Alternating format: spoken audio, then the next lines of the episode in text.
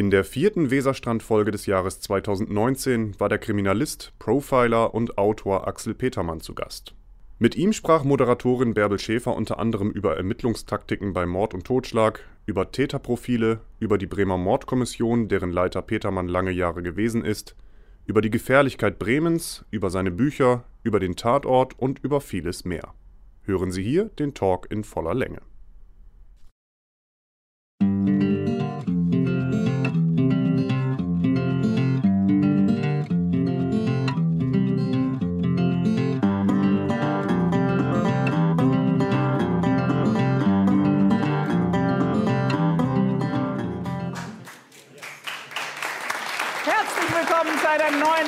Ausgabe von Weserstrand.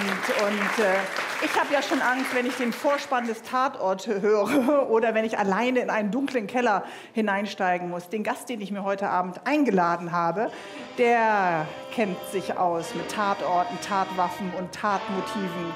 Er ist Profiler, er war lange Leiter der Bremer Mordkommission und er ist ein erfolgreicher Krimi-Autor.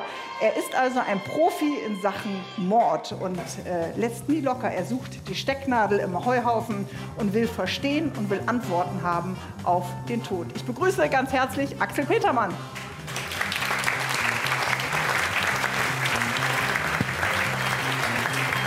Hallo, willkommen, lieber Herr Petermann. Danke. Ja, denkt man ja. gleich irgendwie an Sonntagabend, wenn man die Melodie hört, oder? Richtig. Mögen Sie Sonntage? Ob ich Sonntage oder den Tatort? Den Tatort? Am Sonntag? Ist das ein Ritual bei Ihnen? Ach, ich arbeite ab und an ja für den Tatort, indem ich die, die Drehbücher dann eben halt lese. Aber wenn ich ganz ehrlich bin, ich sehe ganz selten Fernsehen. Und Dürfen die das jetzt hören von der Tatort-Redaktion? Ist, glaube ich, okay. Ne? Ist doch richtig. Sie haben die Arbeit ich dann ja gemacht. Sie wissen, genau. Sie haben gute genau. Arbeit abgeliefert. Ist der Sonntag ein Tag, an dem äh, viele Morde passieren? Ähm. Ist er so ein bisschen genervt von der hat Angst nee, ich überlege jetzt gerade wirklich, weil die Wochentage ja auch manchmal eine Rolle spielen können oder Feiertage eine Rolle spielen können. Eigentlich so ja. Feste der haben Pfingsten. dann gar nicht so harmonisch verlaufen. Ja, genau. Pfingsten, denke ich, ist eher nicht so kritisch. Aber Weihnachten? Weihnachten ist irgendwie, kann schon ziemlich mies sein, weil ja. alle so eine große Erwartungshaltung ja. haben. Und dann nervt man sich vielleicht doch gegenseitig. Und häufig haben wir ja wirklich Taten, wo die Kraft der Situation eine große Rolle spielt. Und, aber wir reden jetzt nicht weiter, weil wir ja den Pfingsten. Wir hoffen einfach, es wird ein schönes Pfingsten. Wir gehen jetzt mal davon aus, alle sind, äh, sind entspannt. Ich komme ja aus der Verbrecherhauptstadt Frankfurt, so heißt es ja immer ein bisschen. Man denkt immer, es ist Berlin, aber in der Statistik ist dann ich immer dachte, Frankfurt. aus Bremen. Ja, ich bin gebürtige ja. Bremerin, aber heute bin ich aus Frankfurt ähm, angereist. Mhm. Wie gefährlich ist denn eigentlich Bremen? Also ich glaube, es ist ziemlich human in Bremen geworden, aber die Zeiten sind auch schon anders gewesen. Ich erinnere, ich bin 1975 ja zur Kripo gewechselt mhm. und meine erste Durchlaufstelle war die Mordkommission und das hat mich wahnsinnig fasziniert. Da konnte ich vier Wochen sein und in diesen vier Wochen ereigneten sich drei Morde und ich war mitten dabei. Vier, drei Morde in vier Wochen? Also ich fand, das schon, ich fand das schon eine Menge. Und ja, gut, wenn man jetzt Supermarktleiter wäre und würde denken, drei Kunden in vier Wochen, wäre das wenig. Aber Leiter der Mordkommission, da war ich ja da, da waren Sie ja noch kein Nee, da war ich ja noch Durchläufer, also Polizeilebe in der Hoffnung, dass ich dort bleiben könnte. Und ab 80 war ich dann tatsächlich in der MK, also in der Mordkommission. Und da hatten wir, Sie hatten gefragt, wie gefährlich ist Bremen oder war mhm. Hatten wir 15 16 vollendete Tötungsdelikte im Jahr und dann nochmal so um die 30 Versuche. Und das war schon natürlich eine ganz schöne Menge. Das mhm. muss man sich vorstellen. Einer im Monat. Und das bedeutet ja auch. Mit einem Team in welcher Größe?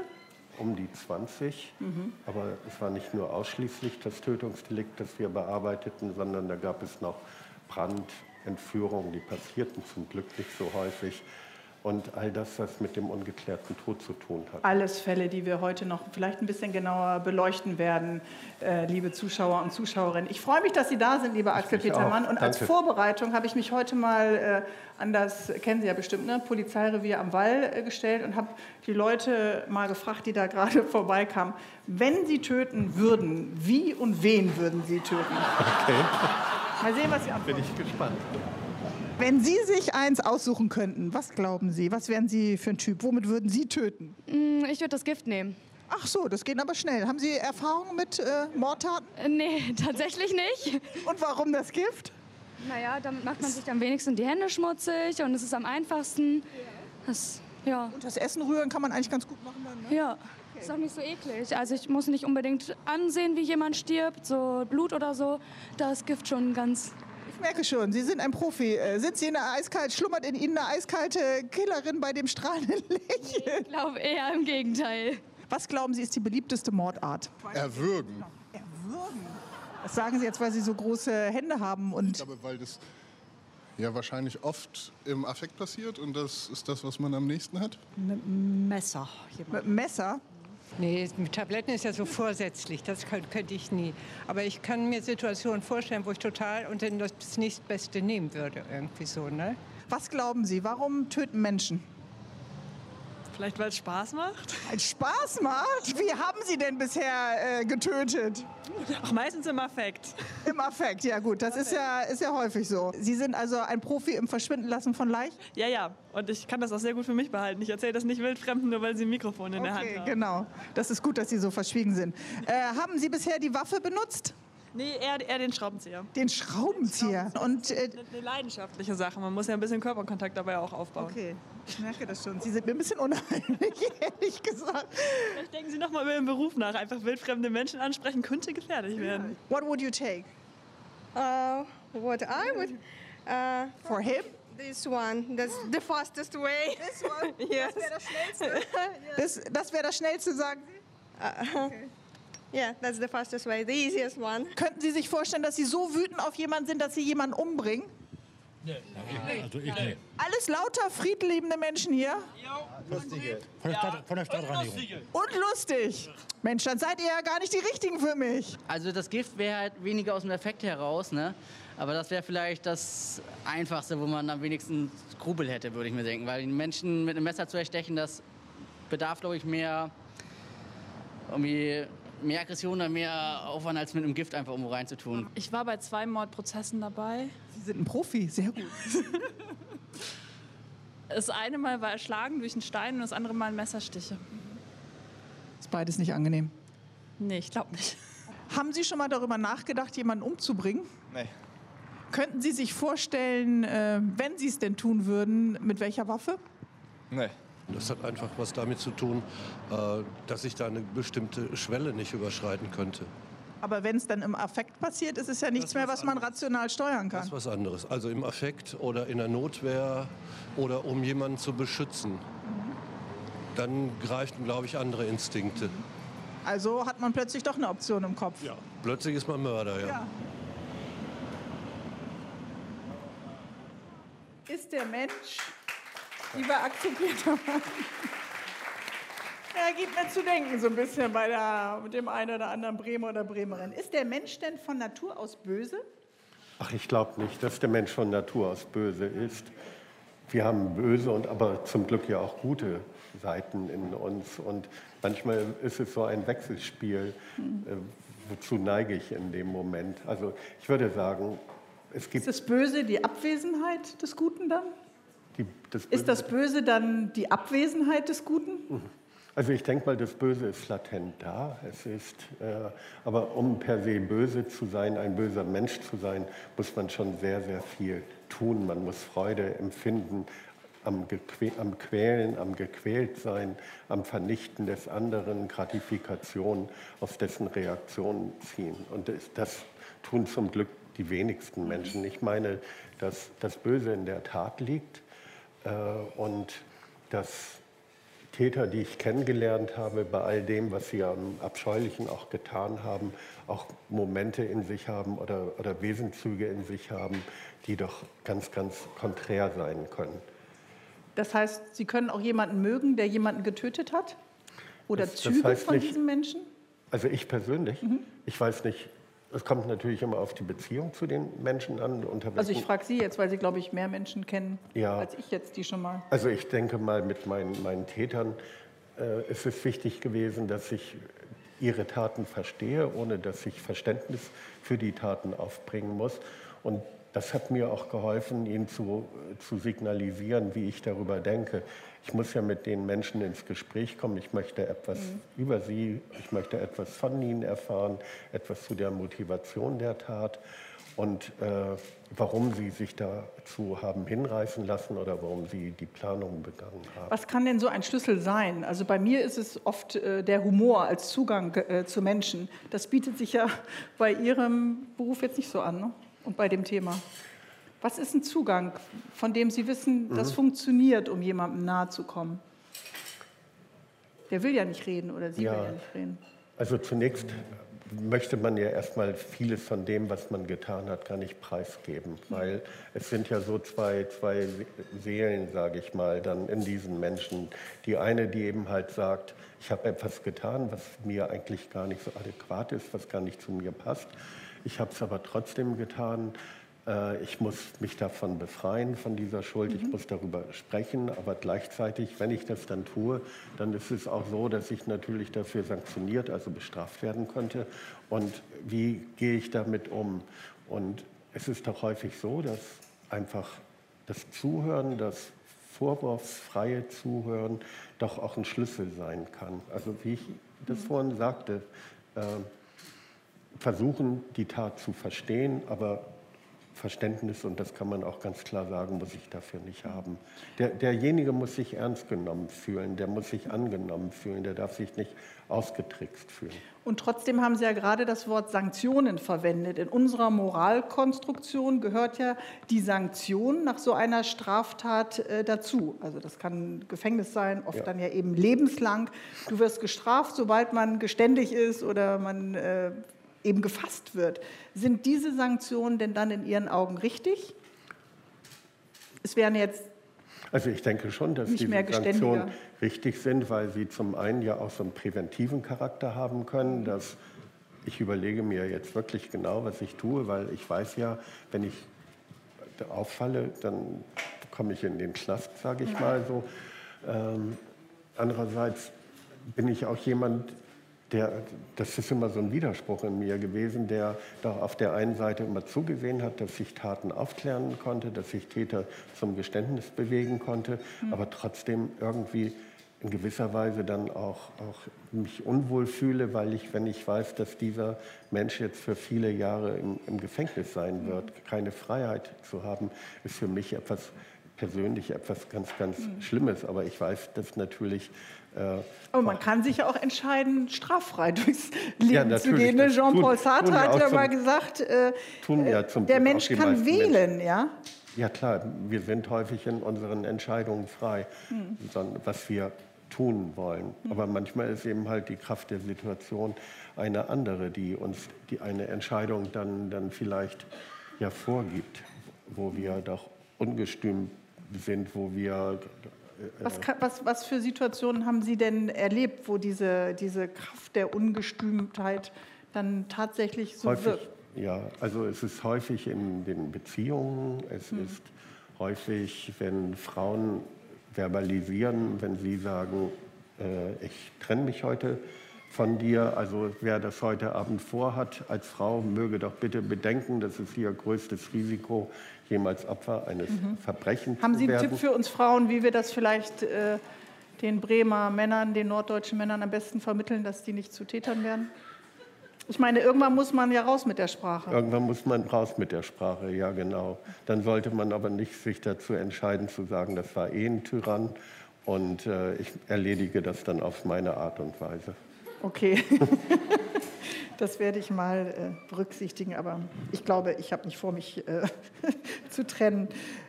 Könnte denn eigentlich jeder von uns, der hier jetzt heute Abend sitzt, Menschen wie du und ich in so eine Situation dann auch kommen?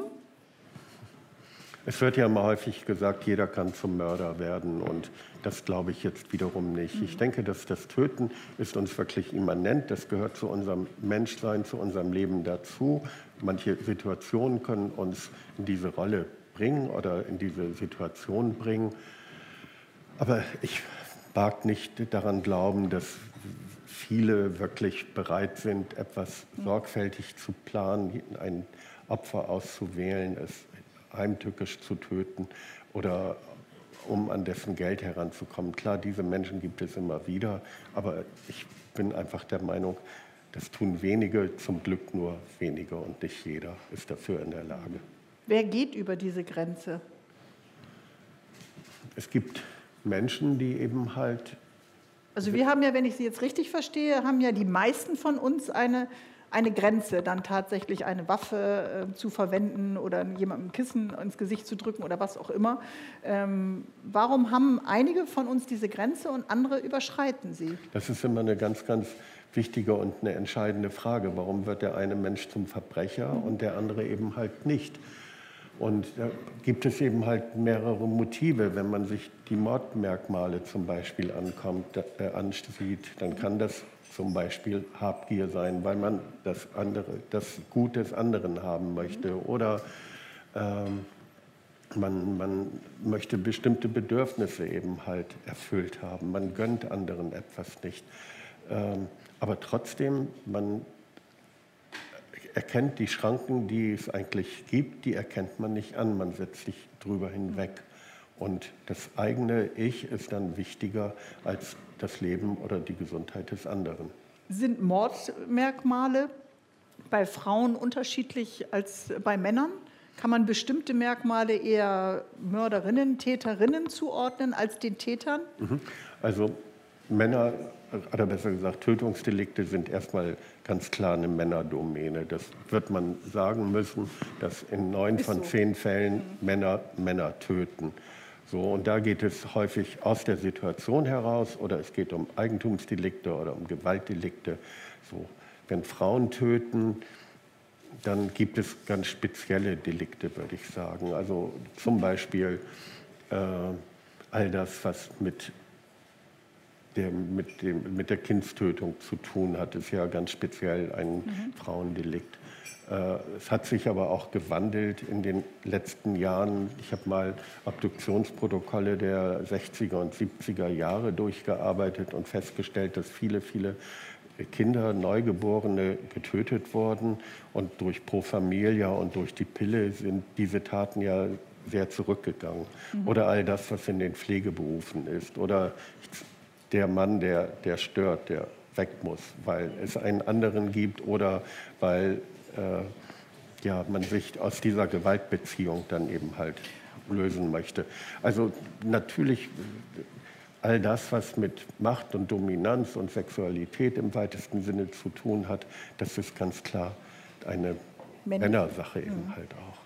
Ich stelle mir jetzt vor, wenn jemand äh, in jungen Jahren zum Täter wird und eine Haftstrafe absitzt und äh, vielleicht in, Alter, in einem Alter noch herauskommt, in dem ja auch Sexualität, Macht, äh, Profilsucht noch eine Rolle spielt, dass der dann vielleicht auch leichter nochmal, ich bleibe jetzt bei den Männern, vielleicht zu einem Wiederholungstäter werden kann. Mhm. Ist das so? Natürlich ist Wenn man das jetzt so. von Mehrfachtätern. Aber da versucht ja auch der, der Vollzug da auch gegenzuwirken, indem man eben halt Männer, die dann vor der Entlassung stehen, dann in die Sozialtherapie dann eben halt mit aufnimmt, um ihnen zu vermitteln, wie sie sich verhalten in Konfliktsituationen, dass man nicht eben halt gleich drauf mhm. schlägt, sondern dass man versucht, den anderen zu akzeptieren. Es wird schon versucht, das eben halt aufzufangen. Und es werden zwar immer wieder Männer, Menschen erneut straffällig, aber zum Glück ja auch nicht alle. Herr Petermann, Sie haben sich so viele Jahre wirklich beruflich mit Tatorten, mit Tätern, mit Tatmotiven, mit diesen Grausamkeiten beschäftigt. Können Sie noch sagen, ähm, jetzt schreiben Sie ja mit Leidenschaft auch äh, Krimis heute, was Sie fasziniert an, an diesen Grausamkeiten? Was ist das? Ich weiß nicht, ob mich die Grausamkeit fasziniert. Das würde ich eher, eher ablehnen, weil ich finde es schlimm, wenn Menschen gequält werden, wenn äh, das sind auch zum Beispiel Dinge, die ich im Beruf zwar immer wieder erlebt habe, äh, wo ich dann aber so ganz klar abstrahiere, dass es darum geht, festzustellen, was ist da geschehen. Zum Beispiel zu sagen, welche Verletzungen gibt es, wie sind die entstanden. Aber dass ich dann ausblende, wenn es um das Leid des Opfers geht, weil ich Geht ja. das? Wie, wie, wie, trennt man das? Also das heißt, Sie, Sie versuchen dann nur einen Teil zu sehen. In gewisser Weise ist es ein Tunnelblick, obwohl ich vieles wissen möchte, weil, weil ich da in, in diese Situation nicht eintauchen möchte, in dieses Ausgeliefertsein, in diese Hilflosigkeit, in diese Momente, wo das Opfer erahnt, dass es wohl sterben könnte oder bald sterben wird. Das versuche ich auszublenden. Und das sind auch Dinge, zum Beispiel habe ich kürzlich jetzt hier für ZDF Info haben wir so ein Format gehabt über Jürgen Bartsch und da gibt es ja dann Briefe, die er dann geschrieben hat und die doch sehr detailliert Jemand, der mit dem Fall Paul nicht kennt, Moore kann dann zum- achso, achso, Jürgen Bartsch ist einer, äh, ein, ein Serientäter, ein Kindermörder äh, in den 70er Jahren, der vier oder fünf Jungen tötete. Und der schreibt so detailliert das, was er äh, mit diesen Opfern getan hat. Oder ich konnte noch einen, einen äh, jetzt inzwischen alt gewordenen Mann äh, kennenlernen, der bei ihm Opfer gewesen ist und der von ihm gefangen gehalten worden war.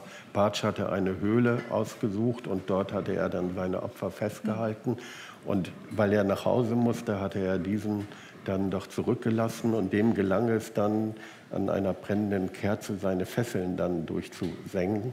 Und das sind so Momente, wo ich dann immer denke, puh, das kann ich irgendwie nicht ertragen.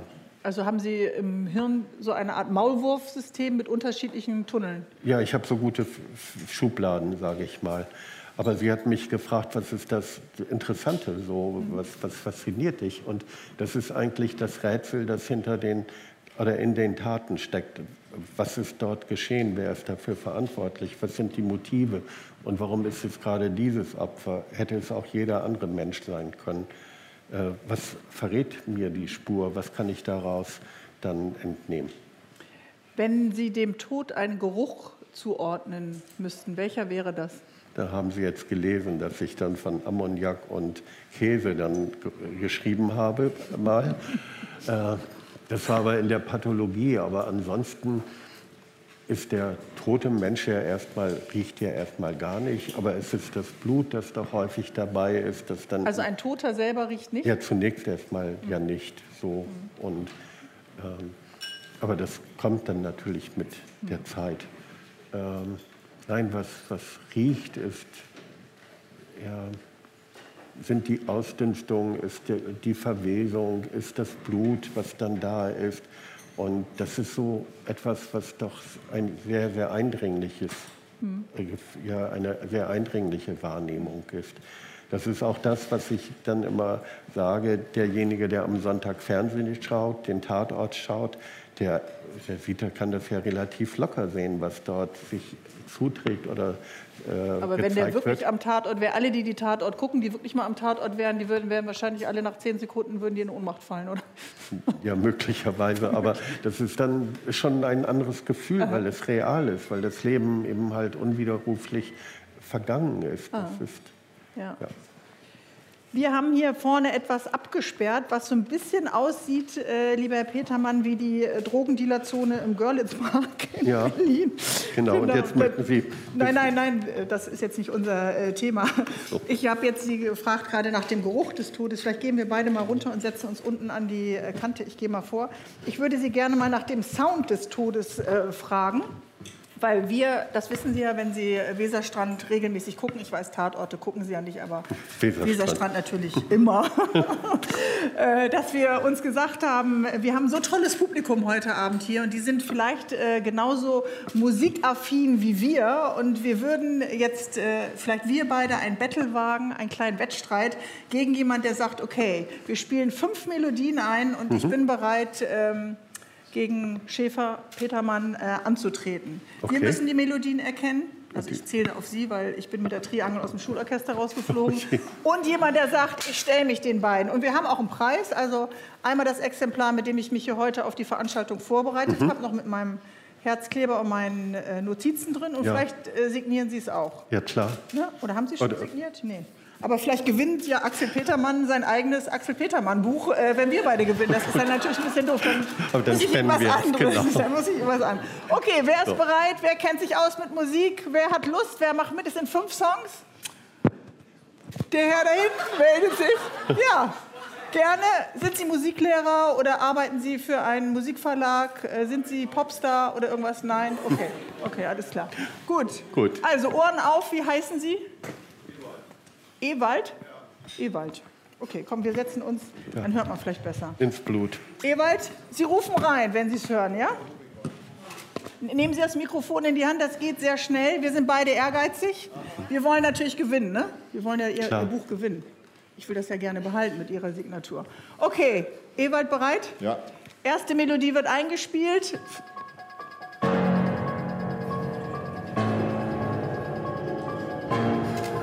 Was. Ich Halloween. Ist das Halloween? Habe ich gesagt. Haben ja? Sie gesagt? Okay, ich höre das gar nicht. Könnte ich natürlich immer sagen, ich höre das gar nicht und Ja. sage dann selber so. Halloween und gewinne dann. 1 0 für uns. Nein. Ich spiele gar nicht mit. Ewald. Super. Ein Applaus für Ewald, 1 0 für Ewald. Sie Oh zählen mit, ja? Ich höre sowieso Axel Petermann auch nicht auf meinem Ohr. Das wäre ganz schön, äh, wenn ihr das einstellen könntet. Nein, lassen Sie das so. Können wir nicht die, die Lieder, die ich früher im Radio Bremen Kinderchor gesungen habe, können wir Ja, die nicht bringen? Sie können gerne noch mal eins anstimmen, wenn es Ihnen dann... Äh, Hört ihr Herren und lasst euch sagen, fällt mir zu spontan ja, ein. gerne. Ja. Dann wissen wir ja schon den Titel und dann steht es 1-1. Okay, zweiter Song. Sind Sie bereit, Ewald? Ja.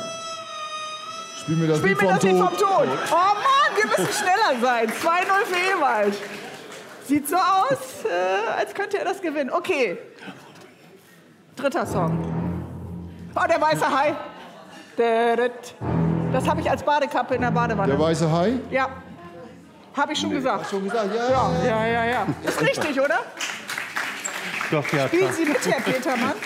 Ich, ich, Spielen Sie auch bewundere, ich bewundere sie einfach nur. Ja? Ja, genau. Ach so. Okay. Das Buch, halten Sie mal das Buch, damit das bei uns hier bleibt. Ja, 2-1 für Ewald noch. genau. Müssen wir uns konzentrieren, sonst sind wir schon raus, oder? Ja. Bin Mathe. Okay. Chopin. Beethoven. Nein, das ist Mahler. Nein, das ist The Ring. Da, wo die Mädchen aus dem Fernseher kommen, wo die Mutter äh, das Kind in den Brunnen geschubst hat und den Deckel drauf. Und dann oben sieht die nur noch so einen kleinen Ring. Ist es richtig? Weiß das jemand? Ich weiß es nicht. Könnt ihr aus der Regie mal kurz sagen, ob das The Ring ist? Ja? Oh. Uh, okay, Ewald. Ja, ja. Aha, wir machen es dir nicht, nicht leicht hier. So eine große Komm, Hilfe, kurz ne? noch mal konzentrieren. Ja. Wollen wir uns noch mal absprechen, ein bisschen die Taktik. Spielt Axel auch mit oder nicht? Ja, ja. Ja. Okay. Die Vögel. Die Vögel. Vögel? Nee, das ist die Mutter Nee. in der Badewanne mit dem Dusch... Äh, Psycho. Sa na, Herr oh, ich bin... mit- Hä? Was Psycho. Ja. Ewald. Hat er erst die Vögel gesagt? Das zählt trotzdem, ne? Gratulation.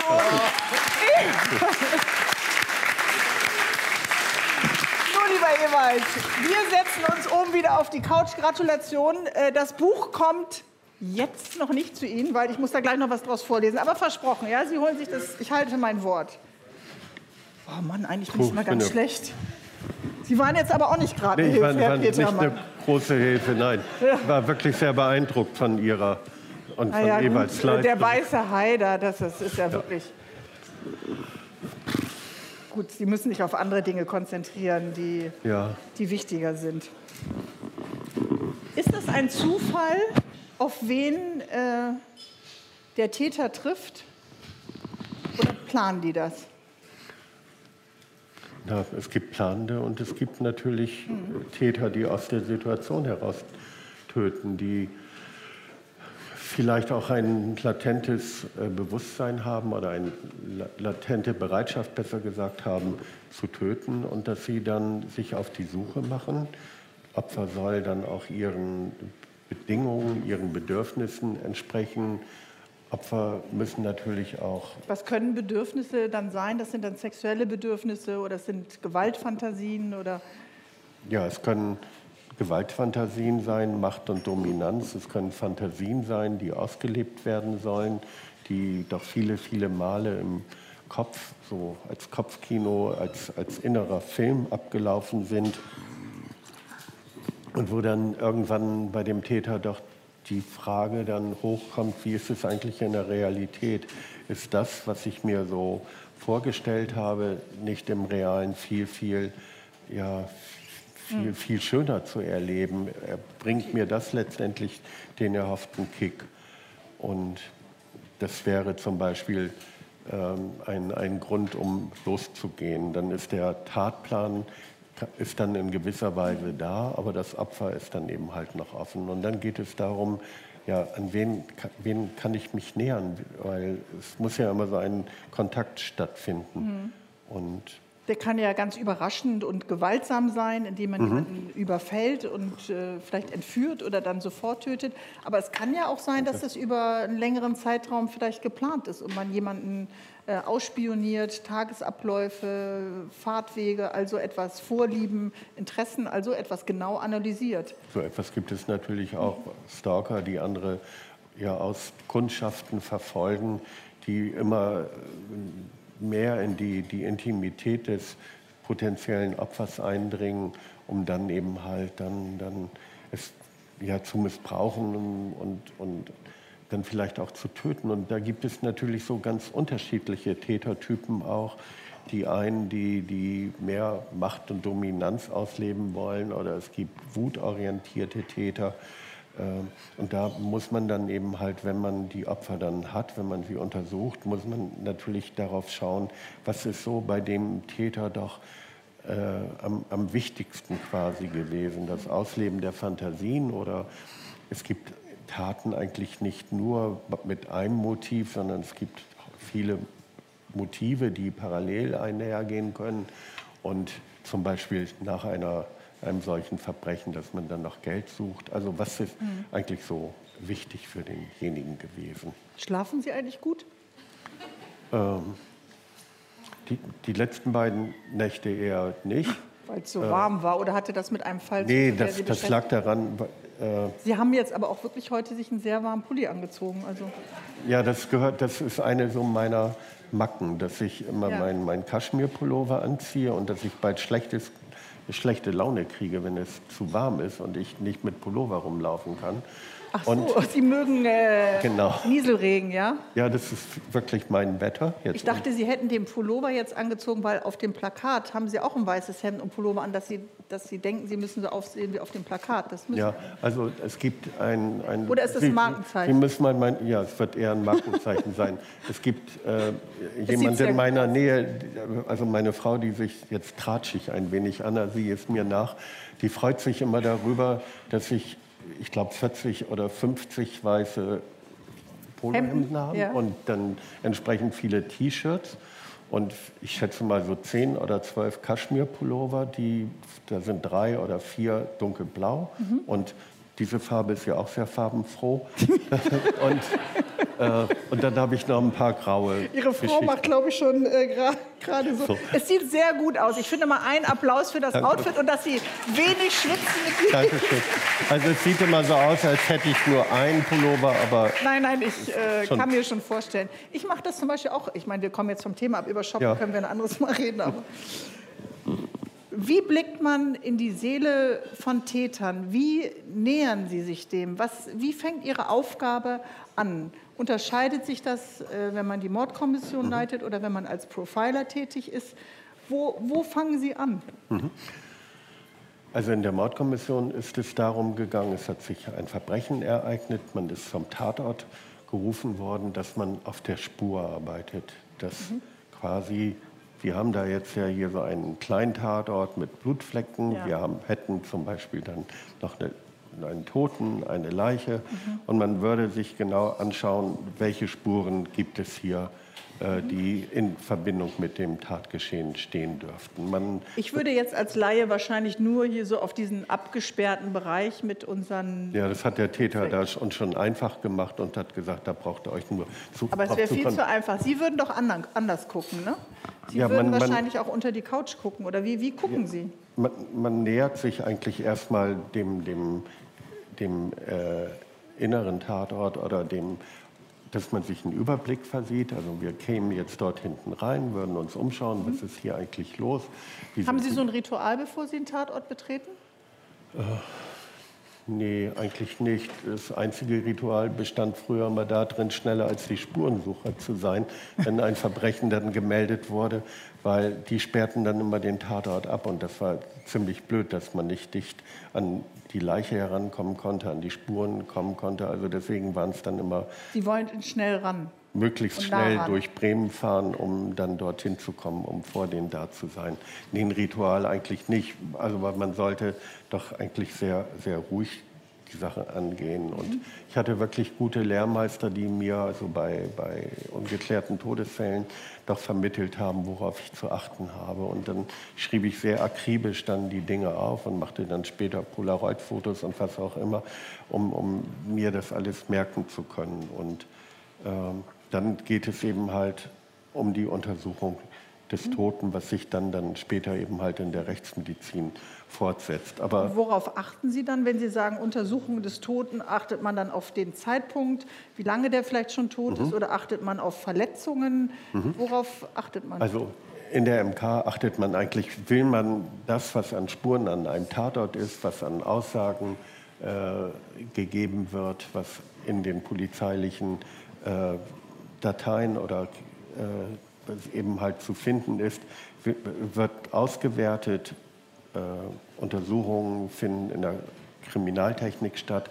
Man will erfahren, wer kann der Täter sein, was verraten die Spuren, wer hat diese Spuren letztendlich hinterlassen. So, das war der Ansatz. Und als Fallanalytiker, und jetzt komme ich auf Ihre Frage, ist, äh, dass ich frage, welche Entscheidung hat ein Täter getroffen? Also ein anderer Zugang ist. ist ein anderer Zugang ist auf der Spur versus die Spur hinter der Spur. Was ist also quasi bei ihm los gewesen, die Intention gewesen, dass er zu diesem Zeitpunkt das Verbrechen begangen hat, an diesem Ort, das bestimmte Opfer genommen hat, welche Waffen hat er mitgebracht oder vorgefunden oder zurückgelassen, was, was ist ihm wichtig gewesen? Und dann, wie waren die Art der Verletzungen, in welcher Reihenfolge, zu welchem Zeitpunkt. Äh, und dann ist noch ganz wichtig zu klären, dann kommen wir wieder zu den Opfern, äh, gibt es in der Biografie desjenigen Hinweise auf ein mögliches Motiv? Also äh, findet man etwas Bei, bei, dem, bei dem Opfer. bei dem Opfer, Genau. findet man bei ihm etwas, was die Tat erklären lassen Also wir haben jetzt gerade in, in Kassel gibt es einen spektakulären Fall seit ein paar Tagen, den Regierungspräsidenten, Ja. der in seinem äh, Garten erschossen wurde. Es gab sogar eine Sondersendung dazu, wie heißt das, Aktenzeichen XY. Mhm. Und da erhofft man sich ja immer Hinweise aus der Bevölkerung. Es hat nur sehr wenig gegeben. Ähm, Das heißt, dann würde man ja schon vielleicht das eine oder andere wissen. Bei ihm ist ja dieses Motiv vielleicht, er wollte eine Kirmes äh, erlauben, hatte die Nähe zu Jugendlichen. Die Kirmes ist einfach größer geworden und lauter geworden und das hat vielleicht Leute gestört.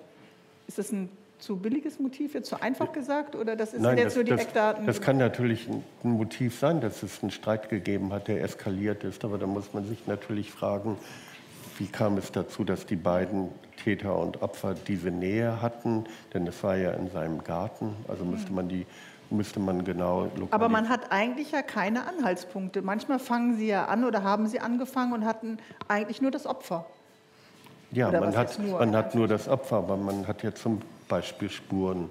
Nehmen wir jetzt diesen Kasseler Fall wieder.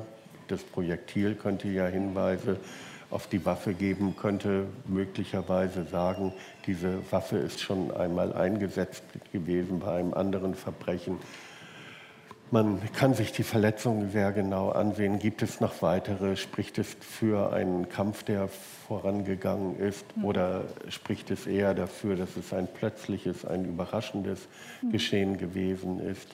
Also Haben Sie, wenn Sie sagen, Sie haben sich am Anfang alles in Ihrem Notizbuch äh, notiert als äh, Berufsanfänger und haben Polaroids gemacht, stellen Sie heute noch äh, die gleichen Fragen wie als Anfänger oder haben Sie heute mit all der Erfahrung im Laufe der Jahre, hatten Sie dann am Ende einen ganz anderen Zugang? Hilft Erfahrung? Doch, Erfahrung hilft sehr viel. Ich denke auch schon, weil manchmal, also zum einen hilft Erfahrung, dass Dinge sich leichter erschließen lassen. Ich weiß auch, dass, ich, dass es an Tatorten immer etwas gibt, eine Spur gibt, die doch andere überstrahlt in gewisser Weise, aber dass es nicht unbedingt ratsam ist, nur auf diese Spur dann letztendlich zu schauen, weil die Gesamtheit der Spuren, die, er- oder die ergeben ein Bild Und es muss eigentlich alles zueinander passen. Aber Sie sehen, so, so kommt es mir auf jeden Fall vor, etwas, was, was vielleicht andere nicht sehen. Sie sehen ein Detail oder etwas, was überstrahlt. Wenn man, man darf ja nicht flüchtig äh, gucken. Sie müssen ja jemand sein. Ich weiß nicht, ob Sie das auch sind, ob Sie jetzt Ihre Pullover am Farbverlauf äh, ordnen oder ob Sie auch sonst so ein. Sie müssen ja ganz genau gucken. Sie dürfen niemals, und viele von uns haben das bestimmt im Beruf, dass man auch mal einen Tag hat, da ist man mal so ein bisschen husch husch und gibt nur 70 Prozent. Ja. Das können Sie sich ja eigentlich nicht erlauben. Nee, ich versuche das immer auch. 120. Ich versuche das auch irgendwie zu vermeiden. Und das Allerwichtigste ist, dass wir einfach das Beobachten, das Sehen lernen, ohne gleich zu bewerten. Mhm. Könnte wir, ich das auch lernen? Ja, klar. Mhm. Natürlich. Also, Also Sie gucken anders, als, als wir gucken. ja, ich, möglicherweise ja. Also, aber ich denke mal, ganz, ganz wichtig ist, dass man sagt, ich sehe das jetzt und, aber, und dann gleich äh, nicht von mir gebe, das bedeutet das. Also die Bewertung Okay. erstmal sein lassen. Also möglichst viele Details aufnehmen und die dann in, in eine logische Reihenfolge, in eine Reihe zu bringen. Und Manchmal erschließen sich Spuren natürlich nicht. Das bleibt es unklar. Dann könnte ich jetzt zum Beispiel sagen, das kann ja nur so gewesen sein. Also muss ja. Und das ist ein falscher Ansatz. Man muss das, von dem man überzeugt sein möchte, muss man nachahmen, muss man nachstellen, muss man nachvollziehen können. Also die Manchmal- erste Antwort ist nicht immer die richtige. Der erste Gedanke ist nicht der, äh, muss nicht der letzte sein.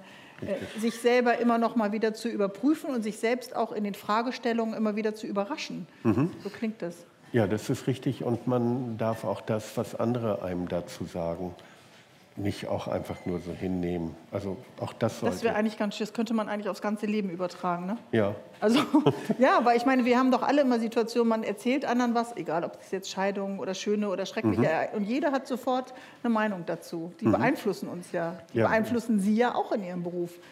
Und das können Sie Ich, vers abtrennen. ich versuche das zumindest, weil ich bin schon ein paar Mal mit Gutachten, die ich bekommen habe, bin ich schon ein paar Mal hereingefallen. Und ähm, deswegen spreche ich mit den, den Gutachtern, die die erstattet haben, die Expertisen, fahre zu denen hin oder hole mir andere und frage dann, muss das tatsächlich so gewesen sein? Kann das nicht anders gedeutet werden?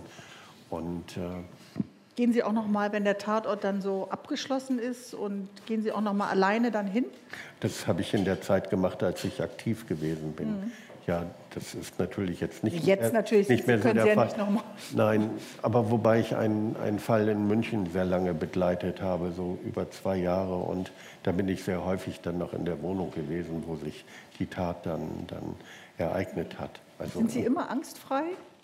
Also Sie haben, kommen ja, wenn Sie sagen, Sie kommen an einen Tatort, wissen Sie ja nicht, sobald die die Tür betreten oder die Halle oder den Wald oder das Schwimmbad oder wo auch immer etwas passiert, was Sie dann dort erwartet. Wir kennen das ja von unserem Beruf. Man kennt vielleicht die Kollegen, man kennt die Kantine, man kennt die Abläufe und weiß, was passiert, wenn man den Computer hochfährt.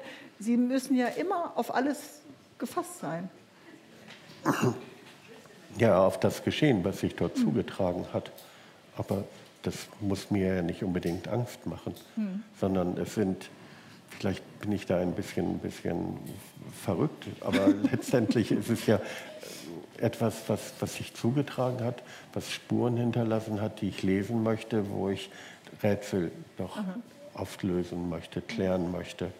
Und das ist eine sehr, sehr tragische Sache natürlich, eine Angelegenheit, die mit sehr viel Leid eben halt auch verbunden ist. Aber trotzdem ist es schon etwas, was fasziniert. Hm. Und die Faszination ist eben immer noch da. Ja, kann, Viele kann sind ich ja, wirklich sagen, ja. Ja, das, das ist, ist ja wirklich so. Dann wollen wir mit der Faszination gleich mal ein bisschen spielen. Mhm. Lieber Herr Petermann, Sie können sich ja einfach nicht richtig entspannen. Und äh, die Zuschauer und Zuschauerinnen haben, vielleicht wollen Sie mitspielen, äh, es gibt äh, Stadtland Fluss und es gibt Stadtland äh, Tatort. Mhm. Kennen Sie ja, ne? Stadtland Fluss. Einer von uns beiden sagt jetzt A und der andere sagt Stopp. Und nicht jetzt schon vorher nachdenken. Welchen Buchstaben? Warte, ich muss erst mal ein Brett haben. Da jetzt spielen wir beide wir gegeneinander. beide, ja. Wenn Sie wollen, können Sie ja mitmachen. Wenn wir eine Lösung nicht haben, fällt Ihnen äh, vielleicht was ein. Okay, sind Sie Okay. bereit? Ja, Täter, Tatmotiv. Okay, A. Stopp. Warte, mein Kuli so. nicht auf. Warte, das ist gemein. Warte, stopp, nochmal. A, Stopp. D. G. D, D, D, Dora. D. Ja?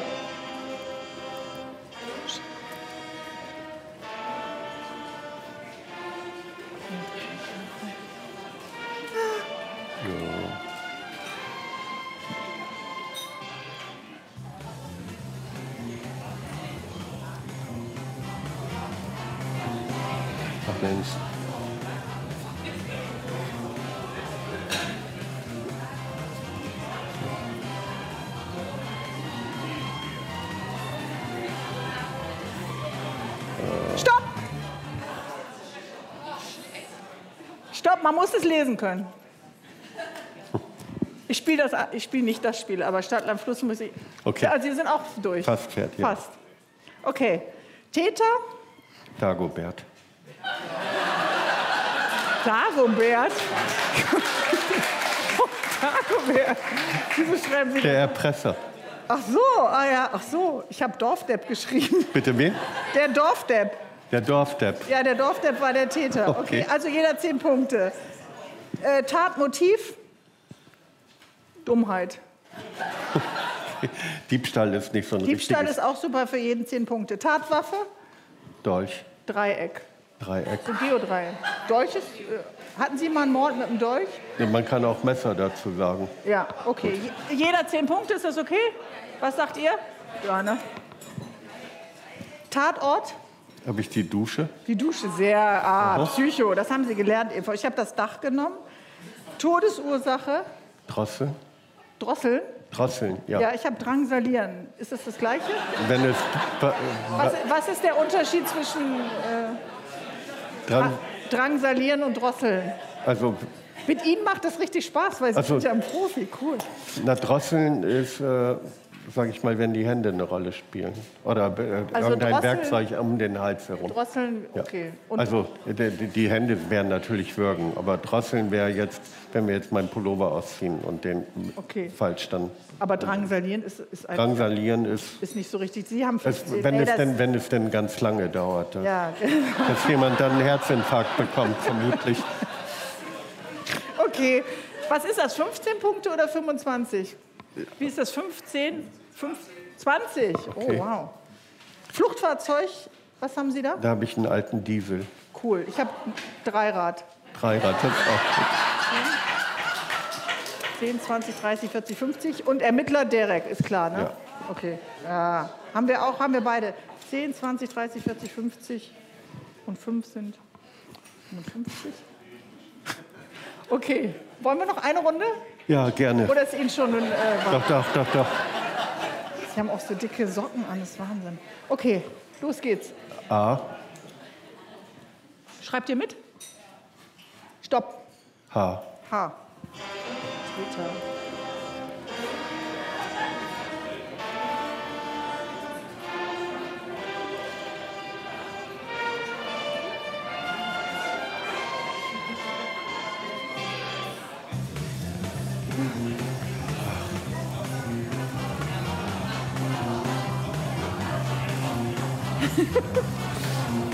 Schon fertig? Ich brauche was mit.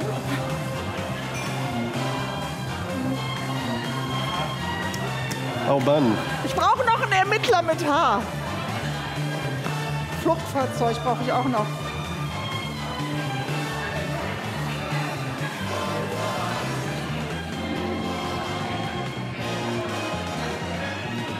Haben Sie einen Ermittler mit H?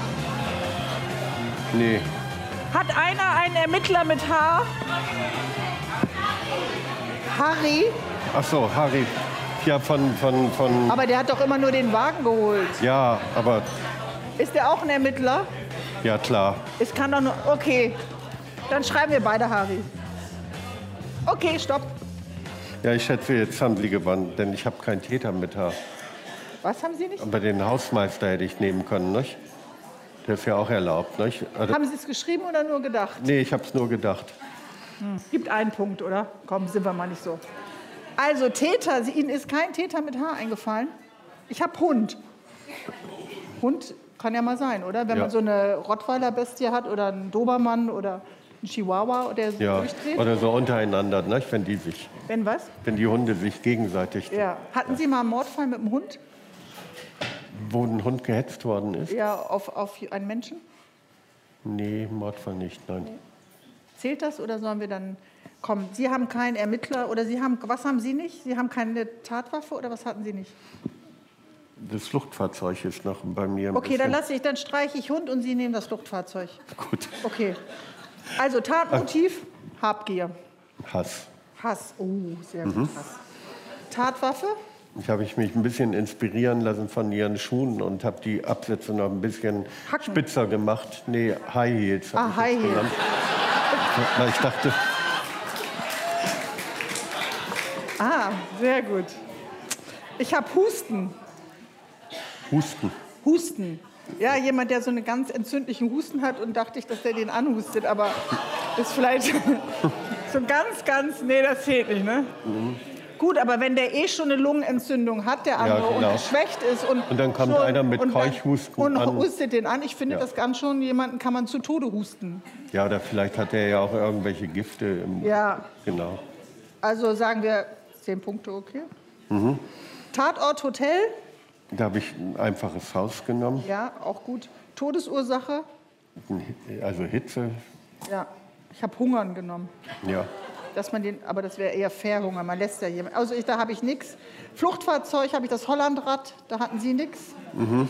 Und Harry haben wir beide. Ja, Okay, das zählen wir nächste Woche zusammen, wir beide. Gut. Das war sehr schön. danke. Ein Applaus für Axel Petermann. Dankeschön.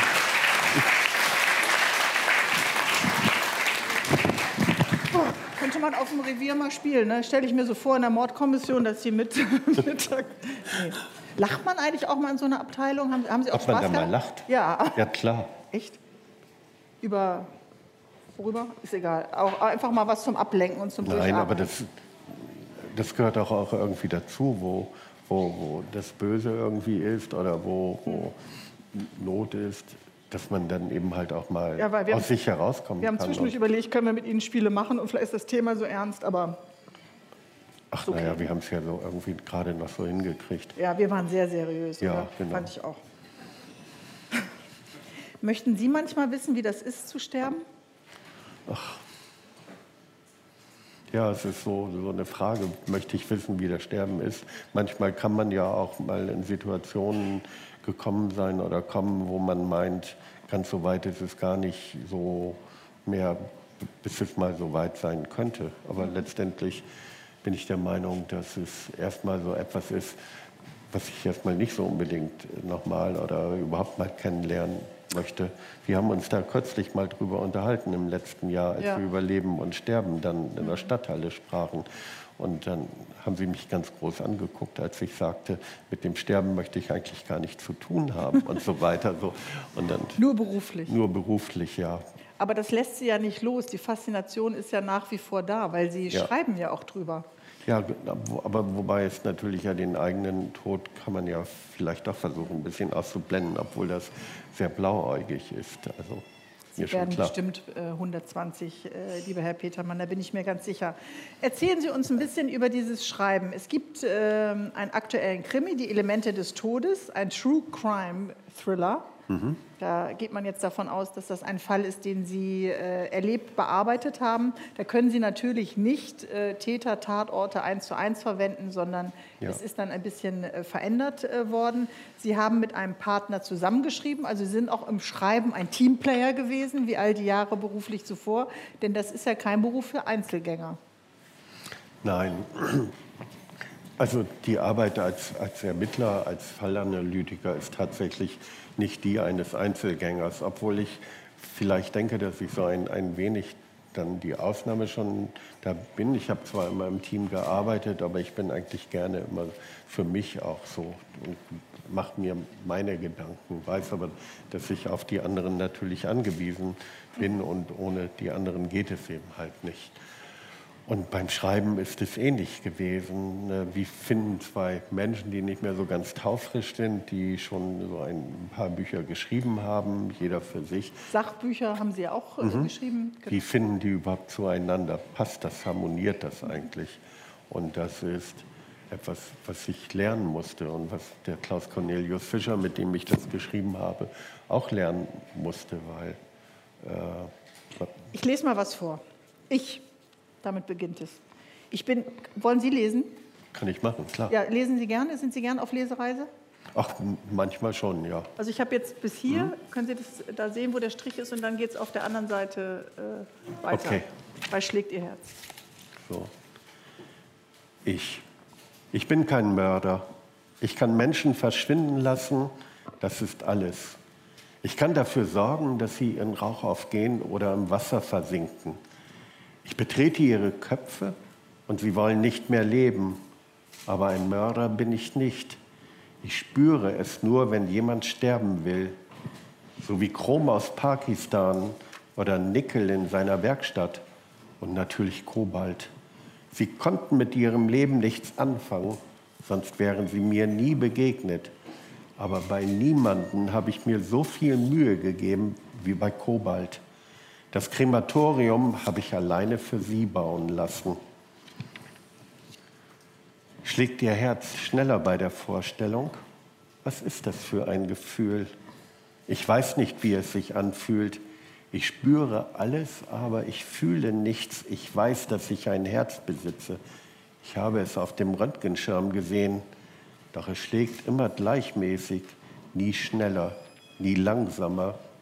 Nicht einmal, wenn jemand danach verlangt, mir sein Leben anzuvertrauen. Wenn er zulässt, dass ich es bin, der entscheidet, ob er den Nullpunkt erreicht.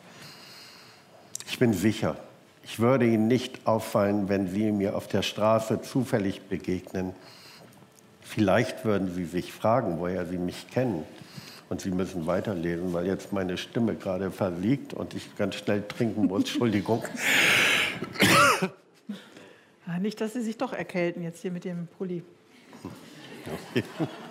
Ich bin sicher, ich würde Ihnen nicht auffallen, wenn Sie mir auf der Straße zufällig begegnen. Vielleicht würden Sie sich fragen, woher Sie mich kennen. Nicht jetzt natürlich, in ein paar Jahren, wenn ich wieder draußen bin. Sie würden vielleicht denken, ich wäre Filialleiter beim Edeka um die Ecke oder Kundenberater bei der Sparkasse. Vielleicht der Zahnarzt, bei dem Sie Ihren jährlichen Check-up für Versicherungen machen. Sie würden einen Computer bei mir kaufen, aber nie auf den Gedanken kommen, dass ich hier vor Ihnen gesessen habe. Na, Das ist nur schon mal ein starker Anfang. Und das sind ja ähm, Notizen des Täters. Das ist äh, ein Auszug aus der Selbstbeschreibung. Ne? ja, Und da haben Sie natürlich noch mal mit Ihrer Berufserfahrung einen ganz anderen Zugang als andere Krimi-Autoren. Es macht Spaß, es zu lesen, aber es ist auch ein bisschen so, ich äh, musste immer das Licht anlassen, nicht nur in dem Raum, in dem ich gelesen habe, sondern auch äh, in der, in der Küche nebenan, weil ich äh, sehr ängstlich bin. Und man merkt schon, die Psychologie der Täter und der Opfer ist sehr, sehr genau beschrieben. Also da schreibt ein Profi. Sind das unbearbeitete Fälle, die noch mal hochkommen? Entschuldigung. Hier, wollen Sie noch was von meinem Wasser haben? Aber Okay, vielleicht können wir noch mal frisches Wasser bekommen. so. Ich schütte einfach noch mal rein. Aber ich glaube jetzt. so ein bisschen wie auch nach der Party noch mal die Okay. Reste zusammen. Aber die Ist kein. Gift ist nichts vergiftet, ist alles. Nein, ich habe hab Fischermans und im Mund und das haut dann Ja. ganz gut hin. Äh, so, wo waren wir stehen geblieben? Sie verwirren mich mit dem ganzen Trinken. das ich gemacht habe. Ähm, Tja, jetzt. Ja. Es hat geklappt. Jetzt hat es geklappt, jetzt haben Sie, haben Sie mich verwirrt.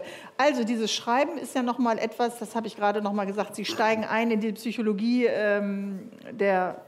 Lass, äh, wir machen jetzt aber einmal, wir brauchen jetzt nicht mehr winken nach dem Getränk. Sie nehmen jetzt das sonst, ne? Wir haben jetzt noch drei Minuten, schaffen Sie das? Ja, klar. Ja, oder wollen Sie noch mal, vielleicht doch noch mal, oder doch noch mal ein frisches. Okay. Sie müssen jetzt erst alles Ich glaube, wir müssen noch mal Stadt, Land, Fluss machen nach der Todesart. Und das ist dann Ertrinken. Ne? Aber man merkt eben schon bei die Elemente des Todes, dass ein wirklicher Profi schreibt, so wie Mhm. sie eindringen in die Psychologie der Täter. Ja, also mir, das war mir auch wichtig, herüberzubringen. Sind das unbearbeitete Fälle, die noch mal hochkommen bei Ihnen? Also diese Fälle, die habe ich mir aufgehoben, weil ich habe ja drei Sachbücher geschrieben mit Fällen, die ich bearbeitet habe. Und der war irgendwie für mich wichtig. Also es geht um zwei Männer, die töten und äh, Um einen Zeugen, der dann nicht Genau. mehr da ist. Und, und es geht verraten. um sehr menschenverachtende Taten und sehr, sehr äh, ungewöhnlich. Also wer die Sachbücher mag, kann ich nur sagen, der hat bestimmt auch Lust, äh, diesen Krimi zu lesen. Es gibt ja eine große Fangemeinde, was Krimis angeht. Und wenn ein Profi Krimi schreibt, ist es nochmal äh, entsprechend äh, gruseliger, nenne ich das jetzt äh, als Laie, weil ich so ängstlich bin und sogar das Licht eben in der Küche anlasse.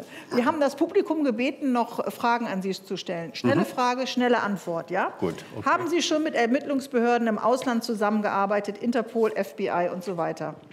FBI äh, hatte ich Lehrmeister, als ich Fallanalytiker wurde. Ansonsten über Interpol, wenn es Anfragen von Tätern gab, die aus dem Ausland kamen. Ermittlungsbehörden im Film oder im Fernsehen, da gibt es immer so eine Rivalität zwischen den einzelnen Behörden. Ist das nur ein Klischee oder ist es tatsächlich so? Kurze Also. Staatsanwaltschaft und Polizei werden ja immer als Konkurrenz dargestellt. Gerade so im Münsteraner Tatort Mhm. sieht man das ja also Klischee? schon viel Klischee dabei. Kennen Sie den perfekten Mord, Herr Petermann? Äh, den, würde es, den würde man nicht erkennen. Das wäre eine richtige, richtige Herausforderung für Sie. Ne? Es gibt ja noch unbearbeitete Fälle. Denken Sie da immer noch dran? Sie sind? Wobei ich immer denke, das sind keine perfekten Morde. Da haben wir äh, es nicht geschafft, die Tat aufzuklären. Perfekt wäre, wenn man die gar nicht bemerkt, Ja, genau. als solche erkannt hätte. Hitchcock oder Hercule Poirot? Äh, Hercule Poirot. Welche Melodie erinnert Sie an den Tod? Ah, das hatten wir schon als Spiel. Und worüber können Sie lachen? Haben Sie sich heute auch ein bisschen amüsiert? Über, ich wollte gerade sagen, über, äh, das klingt jetzt doof, wenn ich die Antwort sagen würde, über unsere, äh, unser Zusammensein hier kann ich lachen, nein, darüber kann ich mich freuen. Und ansonsten kann ich lachen über, das mag ich jetzt gar nicht sagen, also über vier Fäuste für ein Halleluja fällt mir gerade ein. Doch, das können Sie ruhig Doch, ja. sagen. Eine Tradition beim Weserstrand ist ja immer ein bisschen, dass der Gast, der vorher da war, an den Gast, der als nächstes kommt, eine Frage stellt. Und die Poetry Slammerin Julia Engelmann war äh, vor einem Monat unser Gast und Ja. hat Ihnen die folgende Frage gestellt. Kurz zuhören und kurze so. Antwort. Bitte. Guten Abend, Herr Petermann. Äh, meine Frage an Sie ist, äh, was, was Sie über Menschen gelernt haben äh, durch Ihren Job und als Bonusfrage vielleicht, wenn Sie ein Gemüse wären, welches wären Sie? Bitte was, wenn ich was? Wenn Sie ein Gemüse wären, was wären Sie für ein Gemüse? Wenn ich ein Gemüse wäre. Eine Bonusfrage ist das. Kann man, muss man nicht beantworten. Ich glaube, Sie wären so ein Spargel. Also was, was habe ich über Menschen gelernt, Ja. dass manchmal doch ungewöhnliche Fragen von ihnen gestellt werden. Ansonsten weiß ich, dass es viele, viele tolle Menschen unter uns gibt, trotz all diesen schlechten Dingen, die immer wieder passieren. Lieber Axel Petermann, die Zeit mit Ihnen ist verflogen. Ich bedanke mich da äh, ganz herzlich, dass Sie heute hier waren. Das ist Ihr Applaus. Ja, danke, liebe Bärbel Schäfer. Unser Vielen Dank. nächster Gast wird der Bürgermeister von Hamburg sein. Peter Tschentschner dürfen wir beim nächsten Mal äh, hier begrüßen. Und wir bedanken uns bei dem Mercedes-Benz-Werk Bremen und wünschen Ihnen einfach äh, eine ganz tolle Woche jetzt mal, oder? Ja, Ja. vielen Dank, dass Sie alle da waren. Danke. Tschüss.